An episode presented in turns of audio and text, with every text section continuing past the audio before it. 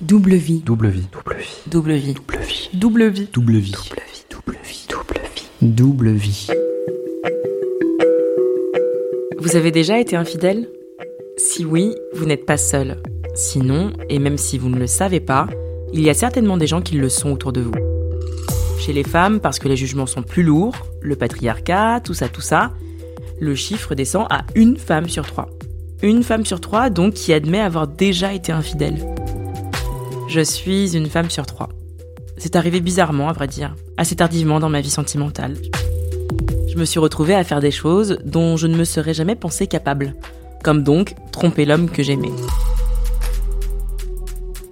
J'avais mes raisons, je me sentais seule, incomprise, j'avais cru mourir, ma mère était malade, j'ai ressenti une urgence de me sentir vivante.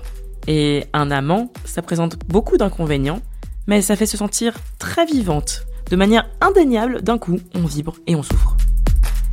Si je vous raconte tout ça, c'est parce qu'il s'est avéré à cette époque que j'étais la plus nulle du monde pour tromper.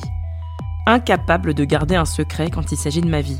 Pour ceux que me confient les autres, ça va, j'y arrive très bien. À chaque fois que j'ai fauté, comme on dit, je me suis fait griller, ou j'ai lâché le morceau.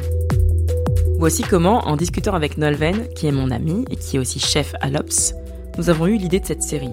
Nous nous disions Bon sang, mais comment font les gens qui ont des doubles vies? Pour nous que les secrets démangent comme des orties, c'était fascinant cette histoire.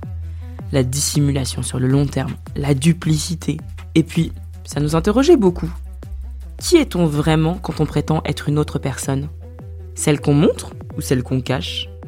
Et pourquoi certaines personnes font-elles ce choix de compartimenter leur vie? Ressentent-elles du plaisir dans le secret? C'est tout ça qu'on a voulu explorer dans cette série, que vous pouvez lire donc sur le site de l'Obs, et qui est maintenant aussi un podcast. Dans les épisodes à venir, nous partirons à la rencontre de pros de la double vie.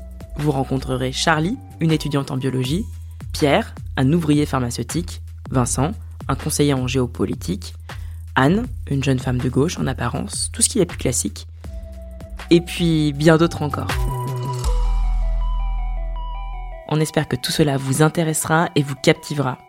À bientôt dans les prochains épisodes.